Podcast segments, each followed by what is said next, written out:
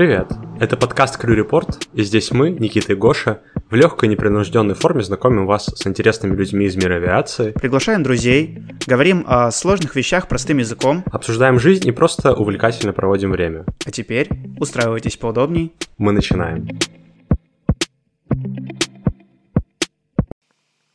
Всем привет, друзья! С вами очередной выпуск подкаста Крю Репорт. И сегодня у меня специальный гость. Э, Я хочу вас познакомить со своей мамой. Она тоже работает в авиации, как и я, уже очень давно. И она сегодня расскажет очень много интересной информации, которую, я считаю, будет всем полезно и вообще классно узнать. Начнем, как всегда, с знакомства. Мама, маму зовут Ира. Мама, привет, как у тебя дела? Вообще расскажи, как живешь. Привет, Никит. Да, меня зовут Ира. Я тоже, как и ты, работаю в авиации. А, Да, спасибо, живу хорошо. Да, в общем, это будет такой нестандартный немножко выпуск, но все-таки начнем мы тоже, как обычно. Расскажи, как ты вообще пришла в авиацию, как давно это было и вообще, как она появилась в твоей жизни? Да, это достаточно интересная история и не совсем, наверное, стандартная. Как я оказалась в авиации? Ну, прежде всего, главным образом я оказалась в авиации благодаря а, географическому положению своей квартиры, там, где я жила. Объясню почему. Потому что в мое время в последних классах школы девушки ездили на дискотеку в на дискотеки в разные военные училища, морские училища или еще какие-либо. Ну, так было принято. Это было очень давно. Соответственно, ближайшим э, таким местом к моему проживанию была а, Академия гражданской авиации. На тот момент она называлась Академия. То есть жила я в московском районе Санкт-Петербурга, и авиагородок был ближайшим местом, где вот проводились такие вечера, а, не знаю, как знакомств или просто дискотеки. Вот таким образом я попала в авиагородок вначале, потом э, познакомилась с большим количеством студентов э, Академии гражданской авиации и э, в какой-то момент э, решила, что, наверное, это очень вообще круто и интересно быть причастной э, к авиации и поступила, собственно, в Академию гражданской авиации. Вот таким образом так, так сложился мой путь э, в авиацию. Получается, это был какой давний, да, 90... Ну да, скажем, это были 90-е годы. Соответственно, авиация выглядела совершенно по-другому тогда. И даже к тому времени, когда я закончила академию, э, ну, скажем так, на пятом курсе я уже а, пришла работать э, в авиакомпанию. На тот момент авиакомпания и аэропорт это было одно предприятие, и все это выглядело совершенно по-другому. Были совершенно другие самолеты, их было три типа, да, всем известные. Была плановая экономика, не было никакой коммерции, а, все летали по установленным единым тарифам. И, в общем, вот попала я в 97 году вот именно в такую историю, которая буквально на моих глазах стала меняться очень стремительно, начиная с 98-99 года. И э, очень много процессов, э, интересных процессов, да, я успела как раз застать. Не могла бы ты рассказать, все-таки мало кто из нас, наверное, вообще представляет, что же это была за отрасль тогда, и вот на какую вообще должность ты сначала устроилась работать? Ну, Устроилась я на должность экономиста, мне кажется, должность экономиста без категории, наверное, вот так вот, А, но при этом в, э, в коммерческий отдел а, ВВЛ, внутренних воздушных линий. Честно, не могу, наверное, рассказать, как все было при плановой экономике, потому что я ее, ну, совсем чуть-чуть застала, и как раз-таки в тот год, когда я пришла на работу, вот а, в авиакомпании, вернее, тогда это было авиапредприятие, как раз создалась служба, называлась она а, центр, центр коммерческой работы и маркетинга, да, СКРИМ, вот. И только-только э, были созданы эти отделы, поэтому набирали туда вот таких а, профессионалов с большой буквы, как я, то есть просто студентов, даже не вчерашних, я еще училась, да, на пятом курсе на очном. Ни- никто а, особо не понимал, чем нужно заниматься, да, и как все должно происходить. Но, в общем, это было достаточно как бы весело и забавно. а, И, наверное, будет уместно рассказать один момент, который меня, в общем, достаточно молодую девушку на тот момент, очень сильно потряс, наверное, я до сих пор его помню. Значит, э, в мои обязанности в том числе входило оценивать загрузку, да, то есть о чем мы говорим? О том, что у нас было три типа воздушных судов. Ту-134, Ту-154 с, да, с разновидностями Б и М и Ил-86. И, соответственно, я должна была оценивать через, а, наверное, систему бронирования тогда какую-то, я детали не помню, загрузку, да, по разным направлениям. И если я видела, что, например, там на Ту-154 загрузка там не знаю, 60 человек, а на каком-то а, рейсе, который стоит на Ту-134, он уже полный, а продаваться там еще будет примерно неделю, ну, я сейчас условными, да, оперирую какими-то вещами, то я печатала на компьютере такую заявку и по факсу отправляла ее а, в оперативную службу. То есть я а, решала, что например, на Сочи должен полететь Ту-154, как, э, а не как ранее планировался там Ту-134, а тот Ту-134 нужно поставить, например, не знаю, в Мурманск. И вот я такую заявку сделала первый раз, отправила ее по факсу. И через какое-то время я представила себе, и кто-то мне как-то эту картинку а, более ярко описал, какие действия пошли вслед за тем, что я студентка, да, человек, который, ну, вообще а, не понимает не то, что в авиации, да еще и в жизни ничего не понимает, какие действия повлекли моя заявка, что вызвала, да, то есть поменялись экипажи, там какие-то, то есть куча каких-то серьезных, ну, на мой взгляд, вещей, авиационных, да, на перроне, там где-то что-то, люди должны были полететь на одном самолете, на одном типе самолета, да, полетели на другом. И вот в тот момент, как бы, а, я, я его отчетливо запомнила и, и до сих пор помню, что я подумала, что вряд ли вот а, какая-либо другая отрасль могла бы дать мне такое чувство серьезной причастности к такому крутому Значимости. вообще делу, как авиация. Да, действительно, это Авиация — это такая отрасль, где действия очень многих специалистов решают невероятно много, и где, возможно, мельчайшие изменения в действиях одного работника могут повлечь за собой очень значительные изменения в рабочем цикле у кучи людей. В этом смысле авиация не поменялась, наверное. Сейчас это, в принципе, примерно так же. Ну, наверное, с учетом, только с учетом того, что сейчас больше значения имеет автоматизация — вот. И, как я знаю, после этого ты как бы долгое время работал именно вот человеком, который занимался именно составлением расписания рейса. Ну, ну, на самом деле, опять же, вот в связи с тем, что так много изменений пришлось на начало 2000-х годов э, вот в авиации, постоянно придумывались, либо копировались, да, у каких-то зарубежных компаний, какие-то подразделения, например, там был создан отдел а, маркетинга, который занимался изучением рынка, да, отдел стратегического планирования, который а, на перспективу смотрел, а, да, какие, ну, скажем так, а, а в идеальном мире, я не знаю, может быть, он где-то существует, какой-то идеальной авиакомпании, да, как происходит, собственно говоря, например, пополнение парка воздушных судов, и соответственно, все, что происходит после этого. То есть вначале изучаются рынки, да, то есть ты смотришь э, какой-то у тебя есть базовый аэропорт, либо несколько базовых аэропортов, и ты смотришь, какие рынки они тяготеют, а, а, где есть трансферные потоки, да, то есть ты есть специальные инструменты, они есть и сейчас, они сейчас еще намного лучше, чем были раньше, но даже тогда они уже были. Можно было оценить э, а, пассажиропоток как из прямых точек на конкурентах, да, point-to-point, так и, соответственно, можно было понять, а, как а, пассажиры добираются из пункта в пункт, через какие другие пункты, и что нужно сделать для того, чтобы пассажиропоток, например, забрать себе, да. После этого, оценивая свой рынок, то есть что это за рынок, это, это региональные полеты, это дальние магистральные, там, не знаю, какие-то маршруты, а, авиакомпания принимает решение о том, какой парк у нее должен быть, ну, например, что ей нужно, да. Это вот сейчас мы то есть мы и вы все вообще уже выросли в, вот в этих моделях лоу-костов, да, то есть тогда их вообще не было, такого не было понятия, все были full service, все были обычные перевозчики, а, соответственно, с полным циклом вот этих вот всех а, подразделений, всех а, возможных каких-то функционала, которые как бы сейчас уже много либо заменен, либо отдан на аутсорсинг, либо, в принципе, он, может быть, был бы даже и не нужен. Вот. Э, соответственно, вот чем мы занимались. Э, мы была такая молодая команда, у нас был молодой коммерческий директор, ну, в смысле, нам было там 20 плюс, он был, ну, не очень молодой, то есть, наверное, пожилой, ему было лет 35. Вот. Но, тем не менее, мы были все очень активны, нам все это было крайне интересно.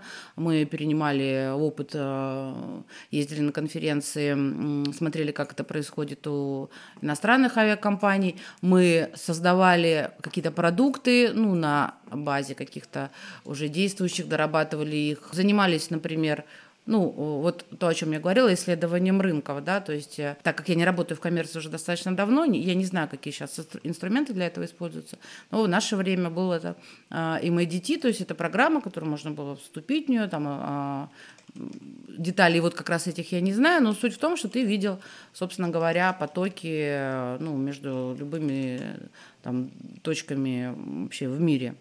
А, и мог, соответственно, туда подкачиваться, насколько я понимаю, подкачивались данные с аэропортов, то есть по прибытию, по вылету. И вот анализируя эти данные, мы, собственно, придумывали, а, куда авиакомпания будет летать. То есть э, на протяжении, наверное, пяти или семи лет я как раз-таки занималась э, развитием маршрутной сети. Ну, э, иными словами, просто выбирала со своей командой там точки, пункты направления, куда авиакомпания будет летать. Очень сложно сказать, как успешно мы, мы это делали, но, в принципе, рейсы были полными. Ну, мы, в общем, гибко реагировали, смотрели, отслеживали всегда загрузку. Вообще очень внимательно смотрели за результатами того, куда мы поставили рейсы и а, в случае чего корректировали. Ну, собственно, обычная работа сетевика а, в любой там достаточно крупной авиакомпании. Да, то есть, в принципе, сейчас э, во многом это делают э, автоматически, то есть вот рассчитывают загрузку, потенциальную загрузку и так далее. Но все равно даже сейчас требуются специалисты, которые потом, после того, как программа это все сделает, смотрят на результат, потому что все равно очень много факторов, все не учесть. Все равно нужен человеческий взгляд для того, чтобы выявить какие-то совсем уж смешные ошибки, которые иногда возникают. Вот э, даже у меня есть вот случай, точнее, не то что случай, а просто как факт. У нас в компании есть такой рейс э, в Уфу, ночной. Там получается очень смешная ситуация. То есть система автоматически планирует этот рейс так, что туда прилетают одновременно три самолета Победы, один из Внуково, один из Шереметьево и один из Пулково, соответственно. То есть со всех трех аэропортов, которые у нас э, являются базами. И после этого происходит вот странная ситуация, когда мы все меняемся местами. То есть э, экипаж из Санкт-Петербурга садится в борт, который э, полетит обратно во Внуково. Экипаж из Шереметьево садится в борт, который полетит в Петербург. Экипаж Внуково садится в самолет, который полетит в Шереметьево. И, в общем, мы все, все три экипажа оказываются в командировке в не своем родном аэропорте базирования, все три садятся в гостиницу вместо того, чтобы вернуться домой. И вот э, это как бы такая ситуация, которая могла бы быть решена очень просто, с одной стороны, при э, ручном планировании. Однако это вот в каком-то смысле баг системы, ну, или, может быть, в этом есть какой-то еще более сложный принцип, из-за которого так все происходит. Но, однако, конечно, и у автоматической системы, и у ручной есть свои просто плюсы и минусы, и в идеале это что-то вот такое совместное, где компьютер помогает человеку принимать решения. Ну, да, на самом деле, про ту ситуацию, про которую ты рассказал, а, возможно, ты и не да, не просто не в курсе, не понимаешь а, а, того алгоритма действия и для чего это сделано, и, возможно, у этого есть какое-то объяснение логическое. Вот. Но в работе именно, скажем так, маркетолога, да, или человека, который определяет, куда авиакомпания будет выполнять рейсы. Очень-очень много можно что автоматизировать, да, особенно прежде всего это, конечно же, статистические данные и прогнозирование, да, то есть как бы это как раз-таки очень легко делает за человека, да, какая-то программа автоматическая. Вот. Э, даже конкурентную среду, которая также очень важна, да, то есть э, а, мы сейчас э, говорим про то, что авиакомпания как бы то есть она должна найти э, рынок, да, то есть э, должна найти такой маршрут, который был бы достаточно большим потенциалом по пассажирам, достаточно как даже не знаю, как объяснить, но речь идет о конкурентной среде, да, то есть что мы все летаем, угу. по сути, в одно и то же место, в одни и те же места. Это сейчас. Раньше было чуть по-другому. Вот. Соответственно, нужно либо разводить свои рейсы с другими авиакомпаниями по времени, да, но при этом нужно понимать, какое время предпочтительнее для пассажира, да, куда мы летим, на запад либо на восток. Если мы летим на восток, мы понимаем, что, например, это чаще всего авиакомпании используют самолеты ночью а, именно для полетов на восток. Именно из-за того, что, да, как бы часовые пояса так расположены, что э, на ты восток... прилетаешь к утру, да? Да, ты прилетаешь сюда к утру, а, например, вылетаешь, если ты оттуда утром, то ты прилетаешь в то же время примерно, да, который ты оттуда вылетел, если мы говорим про среднюю там часть, вот тоже там Челябинск, Уфа, да, чем дальше, тем этот разрыв больше.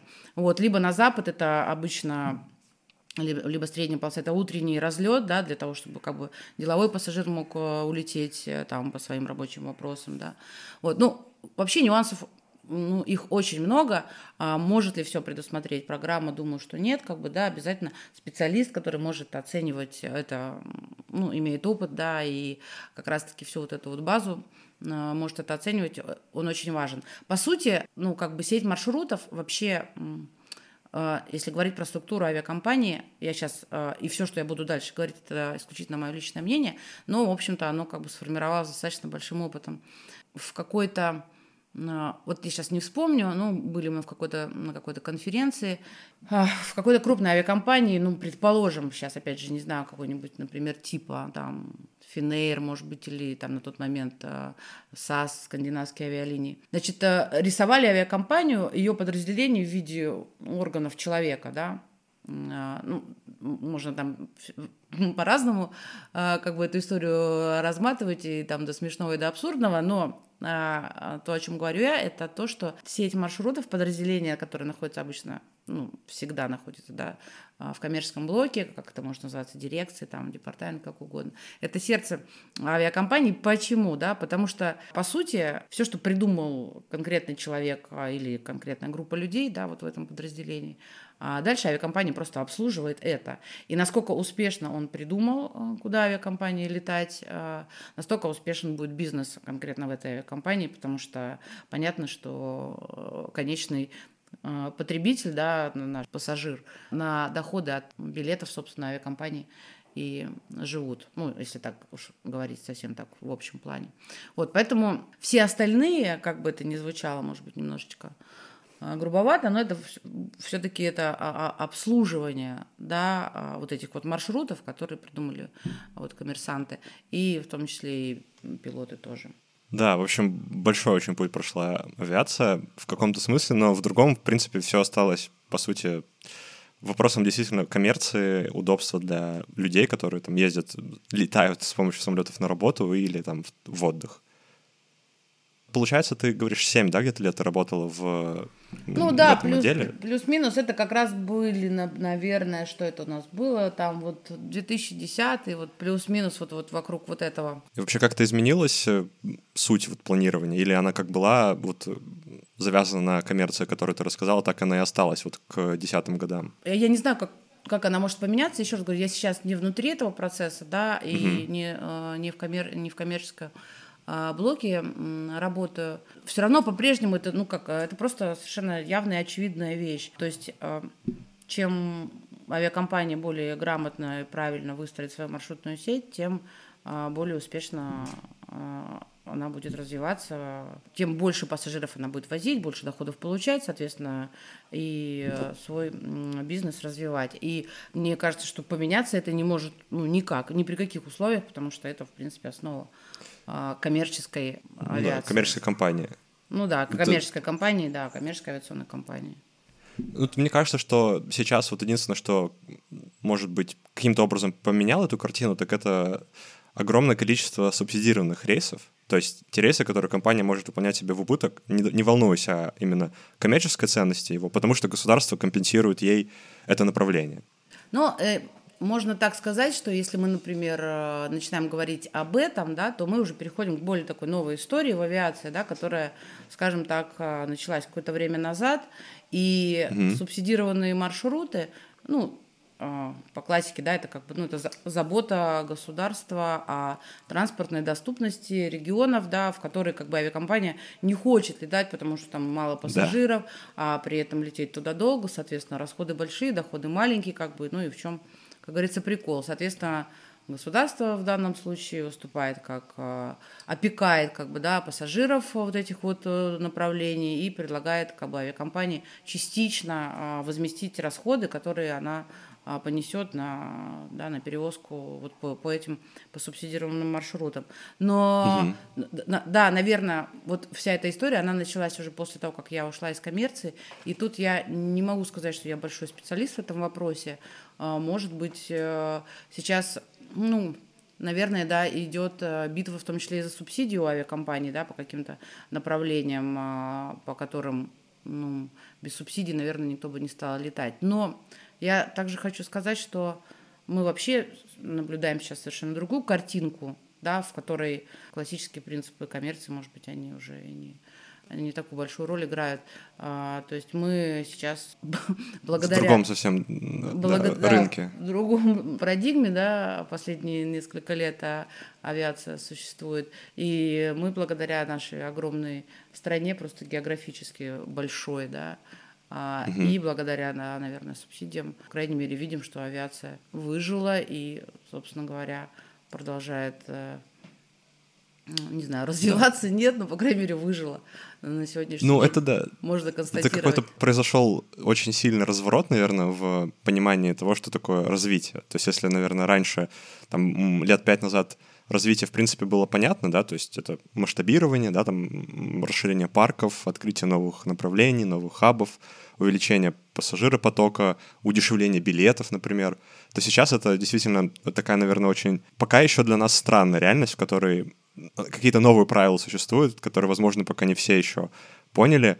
И несмотря на то, что за последний год действительно много российских авиакомпаний закончили его с прибылью фактической, все-таки способ достижения этой прибыли, он как бы немного снижает радость от того, что эта прибыль была достигнута. То есть были э, снижено количество кресел, да, то есть много самолетов просто стоит на земле законсервированных, и поэтому заполняемость рейсов все еще сохраняется высокой, но не из-за того, что все возможные мощности нагружены максимально, а из-за того, что авиакомпании просто не загруженные мощности э, предпочитают теперь просто оставлять на земле и не использовать. Но тут, да, тут входит вопрос уже субсидий, потому что вот даже в... Я знаю точно, что, например, авиакомпания Россия сейчас очень много выполняет рейсов почти сугубо субсидированных. Это в чем-то концепция ее в новой реальности. Но вот и как бы авиакомпания Победа тоже у нее есть рейсы. Я, я периодически летаю в города, в которых загрузка самолета, ну там, 50%. Что, конечно, в концепции лоукостера, по идее, не должно укладываться, но государство компенсирует, и поэтому авиакомпания этот рейс выполняет, ставит и продолжает им пользоваться. Нет, ну, безусловно, как бы в данном случае мы можем говорить о том, что субсидии эти помогают как авиакомпаниям, так и, собственно, жителям нашей э, большой страны, да, хоть э, иметь какую-то возможность э, перемещаться. Но в целом я хочу сказать, что вот тут мой взгляд такой сугубо субъективный, а, что запас прочности авиации, у российской авиации, он оказался значительно большим, чем, например, я могла предполагать. Я сейчас, например, говорю там про первое время пандемийное, да, про первые там, угу. а, не знаю, что это было, март-апрель 2020 года, а, да, когда ну, честно говоря, я, проработав к тому времени уже там 20 лет, больше, больше 20 лет в авиации, и ну, не только я, наверное, огромное количество людей по всему миру а, причастных там к авиации или просто а, обычных э, пассажиров а, вдруг э, оказались в ситуации, которой а, а мировая авиация не, не была никогда, да, за все время своего существования, uh-huh. а, по сути, приостановились полеты вообще на всем, по, все, по, по всему миру, да, и огромное количество самолетов просто встало на бетон. И, в общем, было крайне тревожно, вот, ну, например, мне э, и моим коллегам, да, и с кем, естественно, круг общения, в общем, он определяется и видом деятельности, поэтому так или иначе то есть ты прям очень, у тебя были ощущения, что последствия будут гораздо хуже, чем они оказались. Абсолютно верно. Но, скажем так, на это накладывался, конечно, еще и просто, ну, как бы, вот это же вопрос неизвестности, да, что обычно пугает больше всего, как бы, в том числе это было связано с какой-то там инфекционной историей, которая тоже, ну, в общем, не добавляла оптимизма, да, во все эти ожидания. То есть мы просто не знали, чего ждать. Вот. И так, та, такая серьезная история, как а, прекращение полетов а, практически всеми авиакомпаниями да, мира, а, в общем, она не могла, ну, скажем, не давала никаких поводов для оптимизма, и поэтому, когда вот это все начало потихонечку, то есть вот авиакомпании начали просто, это было удивительно это смотреть, как бы удивительно в положительном смысле, использовали любую возможность, да, ну, еще раз говорю, нам помогает вот, огромная территория нашей страны, с одной стороны, да, вот э, с другой стороны нам помогает очень ментальность, этническая ментальность наших пассажиров, которые как бы вот при любом раскладе, не знаю, тушкой чучелом, но как бы вот чуть-чуть где-то приоткрылось, какое-то появилось и готовы возможности. полететь. Они да. готовы лететь, они готовы лететь, не, не зная, вылетят ли они обратно, да, и так и было, скажем, я столкнулась э, как раз-таки с, э, ну, несколькими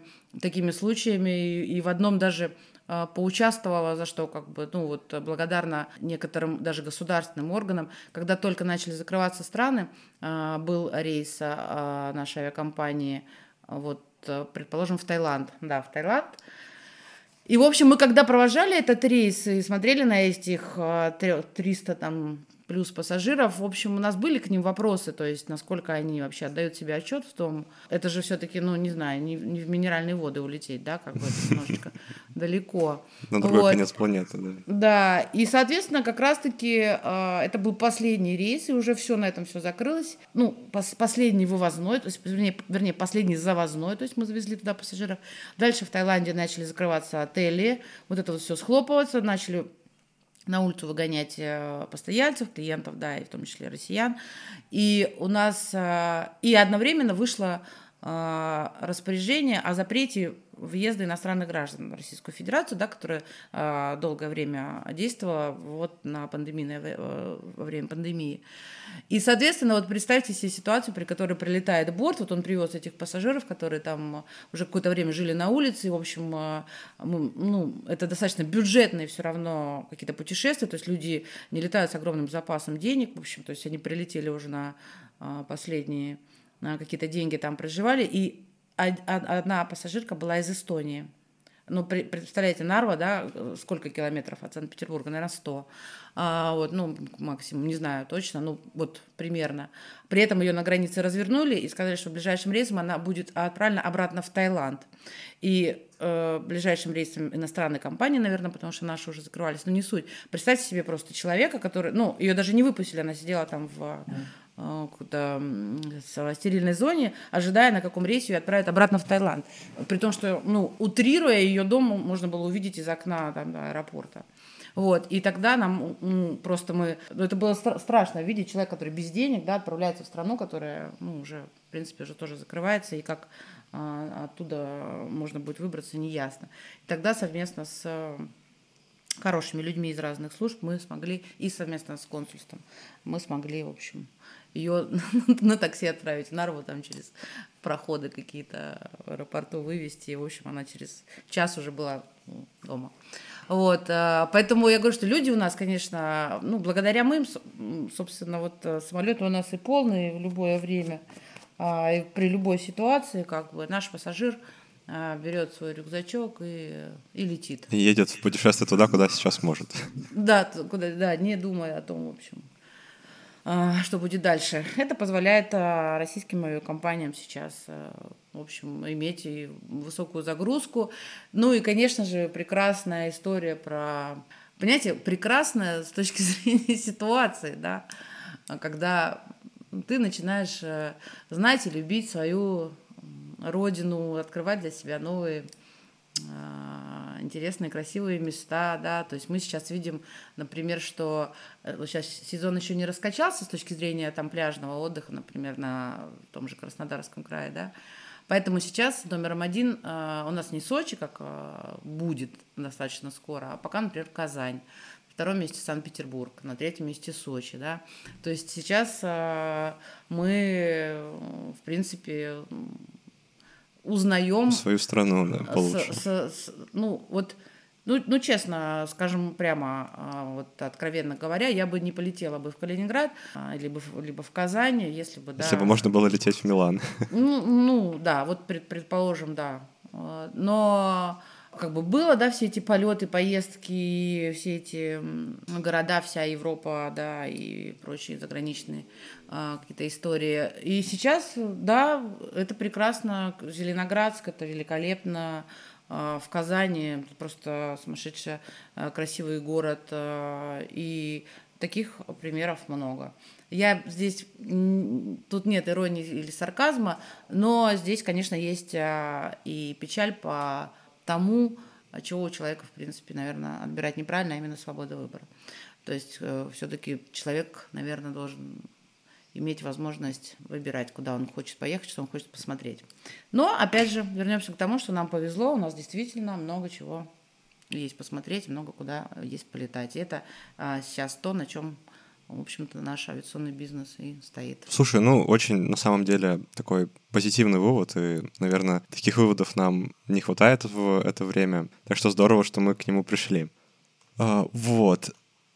Я хочу у тебя спросить, а, вот мы уже обсудили тот момент, когда ты занималась э, составлением расписания в авиакомпаниях и вот такой вот коммерческой деятельностью. А чем ты занимаешься сейчас, вот последнее время?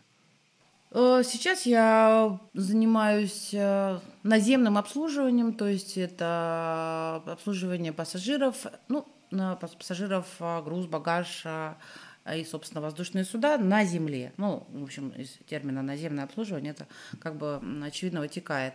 Вот. Э, ну, в принципе, у этой работы есть а, огромный плюс, э, который, например, ночью в выходные превращается в огромный минус, да.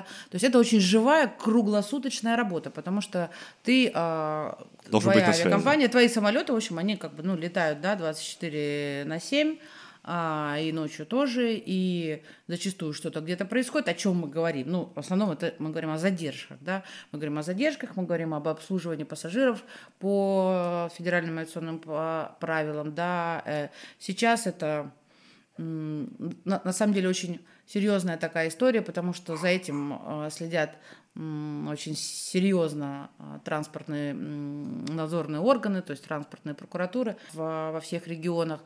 Поэтому авиакомпании очень строго за этим следят, и пассажиры стали очень э, грамотные и знают э, все законы и все свои права, поэтому вот. И все время что-то происходит в любой авиакомпании, да, мы не называем это какими-то серьезными вещами. Вот. А, ну, это может быть метео, это может быть, э, там, не знаю, вот ну, вот как, может быть, да, пилот проспал. Нет, ну, вот сейчас, например, что там а, в Кемерово, там а, разрушение ВПП там частичное, да, под воздействием каких-то погодных условий, да, все самолеты полетели на запасной. Ну, в общем, короче, это такая тусовка как бы круглосуточная, да, в которой а, все время что-то происходит, а, ну, в хорошем смысле, да, то есть э, ты занимаешься и вопросами пассажиров, и, кстати, вопросами и экипажей, и размещения их, и трансфером, и чтобы для них обязательно места были заблокированы в салоне. Ну, короче, куча всякой, всяких разных э, вещей, да, которые там подробно описывать, наверное, это не будет столь интересно.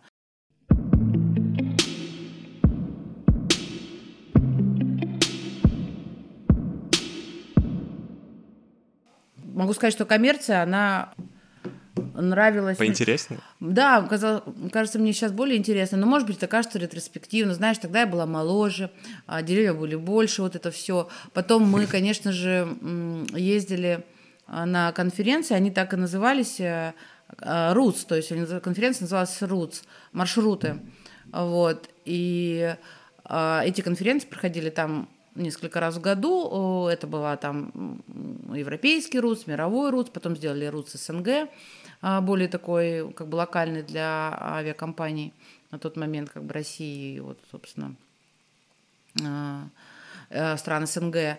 Вот. А, суть этой конференции была в том, что там как бы аэропорты, они представляли себя авиакомпаниям. То есть авиакомпания, участие авиакомпании было бесплатно, авиакомпании сидели за столиками, к ним приходили аэропорты с презентациями. Вначале эти презентации были на на бумажных, э, распечатанном виде, потом э, начали диски приносить, потом флешка и потом уже на планшетах. То есть прям вот все это, э, вся эта трансформация как бы на наших Все развивалось вместе с, да. с миром. Вот, и, и аэропорт, он как бы предлагал авиакомпании, рассказывал э, о том, какие у него, какой у него потенциал, какой у него ну, точка притяжения. То есть, вот, например, я аэропорт такой-то, но я также, вот у меня такой catchment area, да, то есть я собираю пассажиров там с каких-то близлежащих там городков, где нет аэропортов и так далее.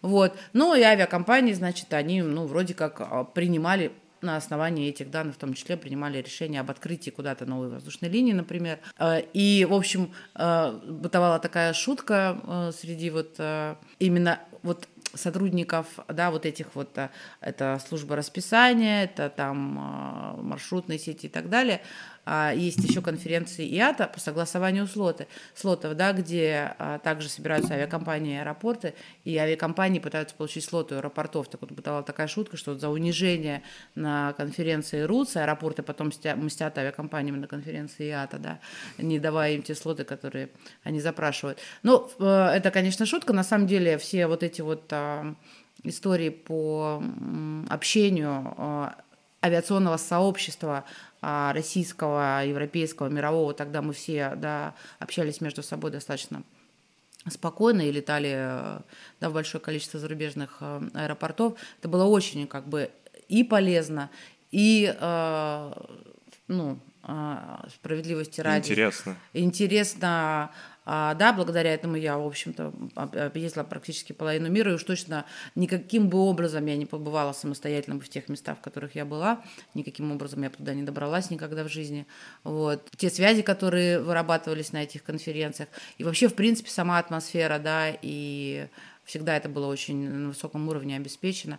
Но э, возможно, это и как бы заставляет меня думать о том, что в коммерции мне было интереснее, потому что у меня была очень, правда, насыщенная, интересная жизнь, было очень много различных поездок, путешествий, много встреч с очень интересными людьми и каких-то обучений. Ну, то есть это была такая прямо, знаете, а, прям классная история. Вот поэтому, может быть, Движуха кажется, прям происходила постоянно. Да, мне кажется, что вот тогда было интереснее. Ну, в общем, а, в авиации все равно а, сейчас уже, конечно, спустя почти 20, ну, больше 25 лет я проработала в разных дирекциях. Ну, мне, скажем так, повезло посмотреть на разные проценты, процессы с разных сторон. Очень важно, например, для молодых сотрудников, и я как наставник, да, или как уже э, человек с опытом, когда как-то вот общаюсь с молодыми сотрудниками, очень важно все-таки пытаться э, понять процесс авиации в целом не заниматься только своей частью. В некоторых авиакомпаниях, кстати, это очень даже ну, культивируется, что вот, э, вот ты занимаешься, ты знаешь ровно свой кусок работы. Ты не понимаешь, что было до того, как а, ты начал заниматься этим процессом, и ты не очень понимаешь, что будет после. Мне кажется, что это совершенно неправильный подход.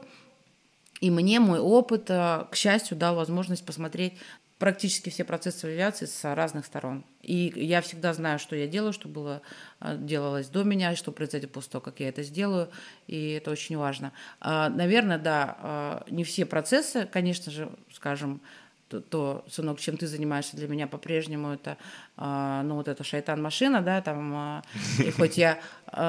Крылышками машет, да. Да, летит, вот крыльями не машет, и хоть я отдаленно помню, да, про подъемную силу крыла и закон Бернули и так далее, но в целом для меня это до сих пор э, нечто не очень понятное. Ну и все вот эти технические вещи, да, я как э, никогда не была вовлечена в этом, поэтому вот сесть за штурвал, либо что-то отремонтировать в самолете я бы не смогла, а вот много остальных вещей, да, могла бы, наверное, сделать.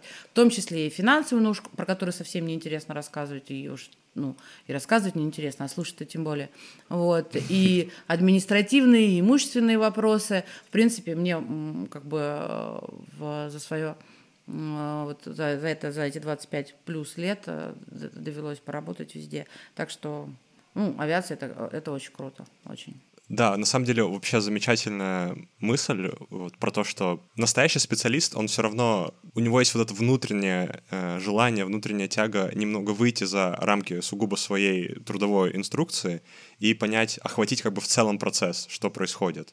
И, наверное, в этот момент именно человек становится прям вот профессионалом с большой буквы, когда он смотрит немного шире просто того, что у него указано вот э, в его распорядке рабочего дня, немного думает о тех людях, которые были э, до того, как задача перешла к нему, и о тех, кому задача перейдет, которую решает он.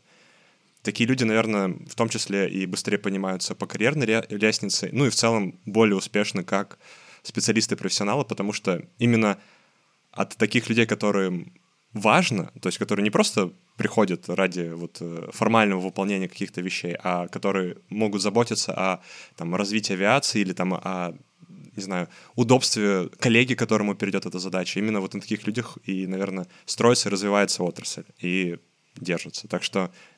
Вообще, мне кажется, конкретно применительно вот к нашей с тобой отрасли, да, в которой мы оба трудимся. Вообще сложно представить себе каких-то равнодушных людей или формалистов, да, то есть так или иначе, мне кажется, эти люди, они, безусловно, попадают а, в а, авиакомпании или в какие-то другие авиационные структуры, но достаточно быстро просто уходят оттуда, либо авиация сама их как-то выталкивает, потому что ты либо действительно, ну, любишь э, действительно с уважением относишься к труду ну, каждого сотрудника авиакомпании или, еще раз говорю, в аэропорту, неважно где-то, потому что ты Эм, сам э, вовлечен э, в авиацию, да, и, и, и, или нет, и тогда как бы тебе с ней не по пути. Мне, конечно, вот к моему возрасту уже, к а, тех людей, ну, которых я знаю на протяжении долгих лет, долгих уже нескольких десятилетий, да, это все просто люди, которые авиацию, ну, не совсем здоровым образом обожают, да, и, в общем, являются ее адептами прям такими, ну, мне кажется, уже до конца дней, да. И получается, что вот э, на твоем опыте еще видно очень такая интересная вещь, что если ты любишь авиацию, она тебе интересна и как отрасль, как просто сфера жизни человека, то ты можешь пробовать и находить себя в абсолютно разных сферах этой отрасли. То есть, начав там в коммерции, закончить вот в наземном обслуживании, кто-то начинает пилотом, заканчивает диспетчером, кто-то, наоборот, начинает там э, просто каким-нибудь техником и потом заканчивает пилотом. То есть э, это действительно то, та сфера, в которой можно буквально менять постоянно суть своей работы, но при этом оставаться в рамках одной вот этой вот инфраструктуры и того, что мы, наверное, все любим, того, что касается вот авиации и неба.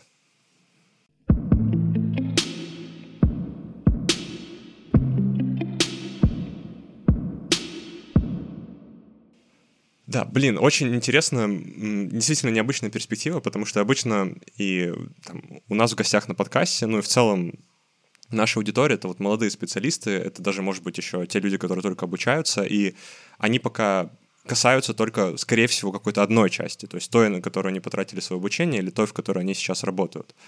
Но вот такая вот чуть более долгосрочная перспектива раскрывает возможности настоящие. То есть времена меняются, возможно, то, куда вы пришли, через какое-то время изменится, и вам больше не будет так интересно, но вы сможете найти себе что-то другое в этой сфере или вообще как-то выйти вверх, то есть э, стать каким-то рода руководителем. Да, то есть, конечно, сложно сказать, сильно ли отличается авиация от, например, других отраслей, да, то есть какие-нибудь там другие транспортные области или вообще что-нибудь совсем другое, типа какой-нибудь IT, но кажется, что это все-таки во многом такой уникальная индустрия, уникальное такое образование и сфера, которая в этом плане действительно требует от людей в каком-то смысле любви к ней. И без нее она может очень быстро наскучить или приесться, или у человека просто перестанет что-то получаться в ней.